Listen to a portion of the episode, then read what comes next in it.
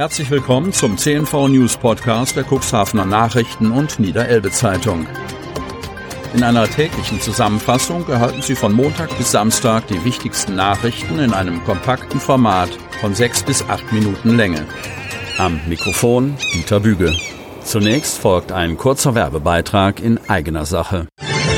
Unternehmen haben die Möglichkeit, ihre Produkte oder Dienstleistungen in unserem täglichen News-Podcast per Werbespot bereits ab 349 Euro mit einer Laufzeit von sechs Tagen zu präsentieren. Mehr Infos zu unserem Werbespot unter cnv-mediacompass.de slash podcast. Montag, 27. Juni 2022. Tag der offenen Gartenpforte. Wingster Ehepaar präsentiert sein Paradies von Laura Bohlmann-Dramme. Wingst. Betritt man die Terrasse von Erika und Peter Alf in der Wingst, fällt der Blick in einen Garten, der in Größe und Gestaltung eher an einen Park erinnert. Das Rentner-Ehepaar präsentierte sein Lebenswerk am Sonntag zahlreichen interessierten Besuchern. Aus einem Stein sprudelt Wasser. Dahinter präsentieren Rosen und Stauden ihre Pracht. Ein Stückchen den Weg hinunter fällt der Blick auf einen Teich voller Seerosen. Bänke und Tischgruppen bieten schattige Plätze unter Bäumen oder auf der Insel im Teich. Im Gartenhaus ist ein Kuchenbuffet aufgebaut. Der Garten der Alfs ist ein grünes Idyll. 22 Jahre Arbeit ins Idyll. 25 Jahre sind die beiden in zweiter Ehe verheiratet. Vor 22 Jahren haben sie das Haus mit dem Grundstück in der Wingst, umgeben nur von Natur, gekauft. Eigentlich war das Grundstück nur halb so groß. Der hintere Teil war mal eine Schafweide, die wir den Nachbarn abgekauft haben, erzählt das Paar. Dort, wo früher Schafe geweidet haben, wachsen heute Obstbäume, Äpfel, Birnen und Pflaumen. Auch alte Sorten, betont Peter Alf. Zahlreiche Besucher beim Tag der offenen Gartenpforte. Hilfe bei der Gartenarbeit haben die beiden Rentner in der Regel nicht, erzählen sie. Nur beim Holzhacken helfen unsere Enkel. Erika Alf hat sich ordentlich in Zeug gelegt und extra für ihre Gartenbesucher gebacken. Zehn Torten und jede Menge Kaffee bietet sie an. Und die kommen so zahlreich, dass das Ehepaar selbst überrascht ist am gestrigen Sonntag. Um Viertel vor zehn standen die ersten Leute hier. Manche kamen weit her, aus Stade, Wilhelmshaven oder Celle, erzählt Erika Alf. Ein Mysterium. Kadenberge rätselt über geheimnisvolle Goldmedaille von Wiebke Kramp. Selbst der Juwelier und Kadenberger Bürgermeister rätselt über das wertvolle Stück, und es stellt sich die Frage, Wer kann etwas über die Herkunft einer besonderen Medaille sagen? Dieses wertvolle Goldstück gibt Wolfgang Hess Rätsel auf und der Kadenberger Juwelier und Bürgermeister hofft auf profunde Antworten aus unserer Hörerschaft.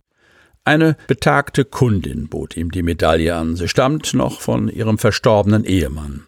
Aus welcher Zeit das gute Stück stammt, zu welchem Anlass es aufgelegt wurde, ist allerdings nicht bekannt.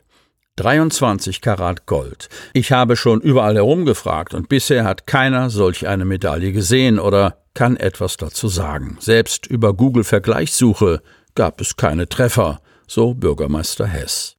Die Medaille trägt keine Jahreszahl. Sie ist aus 23 Karat Gold und exakt so groß wie ein 2-Euro-Stück. Auf die Waage bringt sie fast 10 Gramm. Auf einer Seite ist der Taubenhof und eine Mühle mit Flügeln zu sehen sowie die Aufschrift Kadenberge in Großbuchstaben. Wer mehr über die Geschichte, möglichen Verwendungszweck und den Münzpräger mitteilen kann, möge sich bitte an Kadenbergs Bürgermeister Wolfgang Hess wenden. Der hofft, dass das Mysterium in Gold aufgeklärt wird. Geschenke für die Seeleute in Cuxhaven. Eine Aktion mit wichtiger Botschaft. Von Tim Fischer. Cuxhaven. Autotransporter, Schlepper, Frachter, Forschungsschiff. Martin Struve und Inga Christine Thom von der Seemannsmission Cuxhaven besuchten die Schiffe im Cuxhavener Hafen und überreichten Geschenktüten an die Crews. Hinter dieser Aktion versteckt sich eine wichtige Botschaft. Sehr lange Verträge auf See, hohe Wellen und ein Knochenjob sind normalerweise schon eine große Herausforderung für Seeleute, die Tag und Nacht den Schiffsverkehr am Laufen halten. Doch in den vergangenen Jahren erschwerte zusätzlich die Corona-Pandemie das Leben der Seeleute. Am Sonnabend war der Tag der Seefahrer. Eine Chance, Danke zu sagen und ein deutliches Signal an die Seeleute zu senden, dass ihre Arbeit anerkannt und geschätzt wird. Mission, die Arbeit der Seeleute in den Fokus der Öffentlichkeit rücken. Wir sehen die verschiedensten Schiffe jeden Tag an Cuxhaven vorbeifahren oder bei uns im Hafen festmachen, doch über die Person an Bord und ihren Aufgaben weiß man oft nicht viel, schildert Inga Christine Thom von der Cuxhavener Seemannsmission. Zu den Aufgaben der Seemannsmission gehört es unter anderem, die Kommunikation in der Gemeinschaft oder in die Heimat zu ermöglichen, Bordbesuche durchzuführen und mit den Seeleuten ins Gespräch zu kommen. Unser Ziel ist es, so viele Schiffe wie möglich zu besuchen, erklärte Martin Struve. Siebenschläfer. Diese Bauernregel verspricht Wettertrend für den Sommer. Cuxhaven. Zum heutigen Siebenschläfertag schauen viele gespannt aufs Wetter, denn das soll laut Bauernregel in den darauffolgenden Wochen so bleiben. Doch ist die Vorhersage zuverlässig? Neben der Schafskälte, den Eisheiligen und Hundstagen sagen viele andere Bauernregeln etwas über das Wetter aus, so auch der Tag des Siebenschläfers. Dieser Tag soll dabei sinnbildlich für das restliche Sommerwetter stehen. Wie das Wetter am Siebenschläfer sich verhält, ist es sieben Wochen lang bestellt, sagt eine bekannte Bauernregel. Oder auch, werden die Siebenschläfer nass, regnet's noch lange Fass um Fass. Regen verheißt demnach nichts Gutes für den Sommer, so die sprichwörtliche Befürchtung. Scheint dagegen die Sonne, sollen Juli und August warm und trocken werden. Doch stimmt das wirklich? Wann ist Siebenschläfer? Der Siebenschläfertag findet jedes Jahr am 27. Juni statt. In diesem Jahr fällt der Tag auf den heutigen Montag. Doch inwiefern ist überhaupt Verlass auf die Bauernregeln zum Siebenschläfertag? Dem deutschen Wetterdienst, kurz DWD, zufolge ergeben statistische Auswertungen eine 60-prozentige Eintrittswahrscheinlichkeit für eine etwas abgewandelte Siebenschläferregel. Wenn man das Wetter nicht nur am Siebenschläfertag, sondern den ganzen Zeitraum von Ende Juni bis Anfang Juli betrachtet, zeigt sich, dass die Siebenschläferregel eine gewisse Berechtigung hat.